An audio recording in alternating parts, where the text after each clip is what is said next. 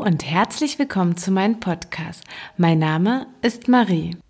Ich möchte heute die Geschichte von einer Frau erzählen, die ich in Social Media entdeckt habe und die mich durch ihre Worte einfach nur fasziniert hat. Sie hat eine wundervolle Art und Weise zu schreiben. Ja, sie hat eine magische Art und Weise, die Wörter aneinander zu reihen, so dass das, was man liest, einfach mitten ins Herz geht. Dazu ist ihre Geschichte auch unheimlich inspirierend und macht Mut. Ich habe es diesmal anders gemacht, denn sie hat ihre Geschichte ganz alleine geschrieben, denn ich wollte unbedingt diesen Zauber ihrer Worte mit euch teilen. Und ihre Geschichte geht so. Schon von klein auf zog mich Sprache an. Ich kam in einen deutschen Kindergarten, ohne ein Wort Deutsch zu sprechen und bemerkte, wie wichtig es ist, sich ausdrücken zu können.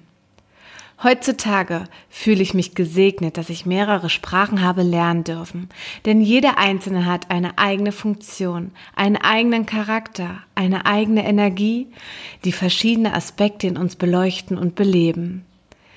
Durch die Sprache lernte ich verschiedene Blickwinkel einzunehmen und die Dinge von mehreren Winkeln zu benennen. Sobald ich lesen konnte, verschlang ich alles, was ich in die Hände bekam und erschaffte mir so eine Welt, die heute scheinbar unendlich ist. Jedes gelesene Wort kitzelte ein schlummerndes Wort in mir wach und ich ließ es auf das weiße Blatt nieder. Ich ließ es umhertoben. Es bekam ein Eigenleben und so schrieb ich immer, wenn ich einsam war, wenn ich mich fremd fühlte, wenn ich Trauer spürte, doch auch wenn ich Glück erfuhr, Freude und Überraschung. Ich erlebte in jungen Jahren schon, dass ich zwischen zwei Welten oder mehr aufwuchs und war in Italien die Deutsche und in Deutschland die Italienerin. Viele gegensätzliche Dinge prallten aufeinander und auf meiner Zunge schmeckte ich die Ambivalenz meiner Existenz. Die Erwartungen beider Welten an mich waren deutlich zu spüren, und ab und an hatte ich das Gefühl, auseinandergerissen zu werden und nirgendwo richtig ganz sein zu können. Ich schaffte es nicht, die widersprüchlichen Teile mir zu vereinbaren und so ging ich vorerst konventionelle Wege mit Personen, denen ich mich ja nicht in meiner Ganzheit zeigen konnte und die mich auch nicht wirklich wahrnahmen. So schliefen auch die Worte in mir ein und ich rührte lange Zeit kein Blatt an. Erst als ich nach jahrelanger Berufstätigkeit im Banken-, Versicherungen- und Immobiliengeschäft und einem Auslandsaufenthalt mein Studium in der Humanmedizin in Angriff nahm, verstand ich, dass antagonistische Vorgänge in der Psychologie des Menschen durchaus geläufig sind und ihren Sinn haben. Doch auch im Studium bemerkte ich sehr oft Widersprüche zwischen Wissenschaft und meiner kreativen Seite, die einfach verstummt war. Während der Schwangerschaft mit meinem Kind hörte ich, wie vermutlich jede Schwangere, vermehrt nach innen. Ich nahm sanfte Bewegung wahr, die Veränderung meines Körpers und Geistes. Ich erlebte das Wunderwerk des Lebens unter meinem Herzen. Die Geburt meiner Tochter war besonders, denn zwischenzeitlich hatte ich das Gefühl, ich würde das Bewusstsein verlieren. Dabei weiß ich jetzt, dass ich damals mein Bewusstsein wiedererlangt habe. Ich hatte ihm in die Augen gesehen und es hatte mich aufmunternd angelächelt. Es hatte mir gesagt, dass es immer da gewesen ist und wir nie zerrissen waren. Wir hatten uns nur aus den Augen verloren. Wir hatten uns nicht angesehen. Für eine lange Zeit. Mit meiner Tochter in den Armen verstand ich, dass die wahre Verbindung nur entsteht, wenn wir echt sind in unserer Verletzlichkeit wenn wir unsere Marke sehen und entscheiden, sie jemand anderen zumuten zu können.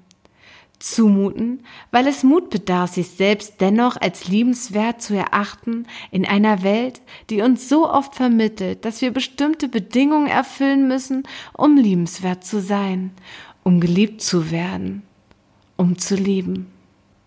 Es gab eine Zeit, in der ich es als Zeitverschwendung empfunden habe, mich zu fragen, wie es so weit kommen konnte. Im Nachhinein weiß ich, dass dies eine der wichtigsten Fragen an mich selbst war, denn nur so konnte ich den Ursprung finden, die Ursache all der Selbstverleugnung und des Kleinhaltens. Die Medizin hat mich gelehrt, auf Ursachenforschung zu gehen, eine gründliche Anamnese und eine professionelle Diagnostik zu betreiben. Es ist wichtig, dem Schmerz auf den Grund zu gehen, um zu wissen, woher dieser kommt und wo sich genau der Sitz der Krankheit befindet. In all den Jahren habe ich auch verstanden, dass dies nur möglich ist, wenn man nicht zu gebeutelt ist.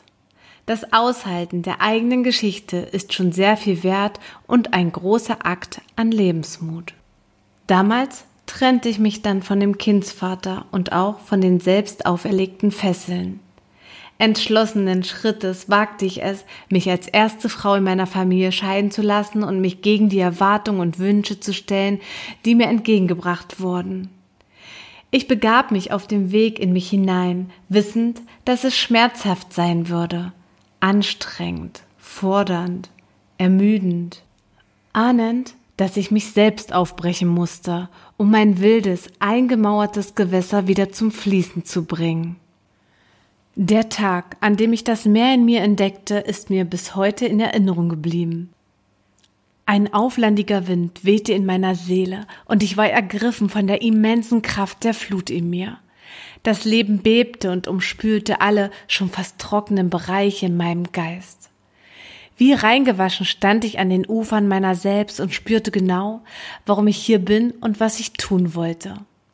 Ich wollte einmal in meinem Leben eine große Liebe empfinden, eine Liebe, die ich sehe und die mich sieht, die atmen lässt und bedingungslos ist, die die alte Haut entfernt und offenlegt, was Pflege und Heilung bedarf.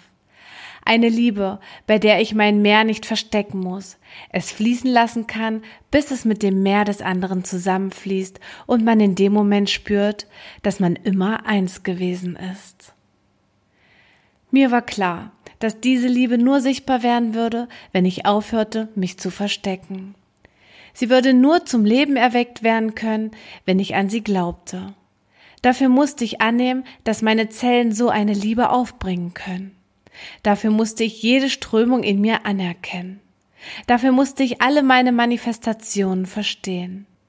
Wenn man den Ozean betrachtet, wird einem bewusst, dass selbst der Regen eigentlich Meer ist, das verwandelt die düsteren Weiden nährt. Ich nahm zum ersten Mal seit langem wieder den Stift in die Hand, den ich vor so langer Zeit weggelegt hatte, und begann meine eigene Geschichte zu schreiben.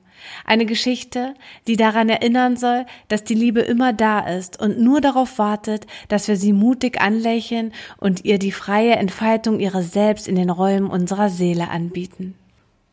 Nun, Jahre später teile ich unter dem Namen das Liebeslesen auf Instagram selbst erfasste Texte in der Hoffnung, Herzen in Rührung zu versetzen, damit sie ihr eigenes Meer wieder vermehrt spüren.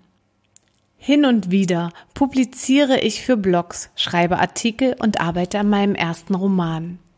Ich habe gelernt, dass Sprache Gift oder Heilmittel sein kann. Sie hat die Macht, scheinbar Unvereinbares zusammenzuführen und diesem eine neue Bedeutung zu geben. Eine Bedeutung, die bisherige Grundannahmen aushebeln kann, damit ein Platz geschaffen wird für die authentischen Definitionen einer Seele, die ihrer Intuition traut, sich selbst in ihr bewahrt und Gleichgesinnte sucht.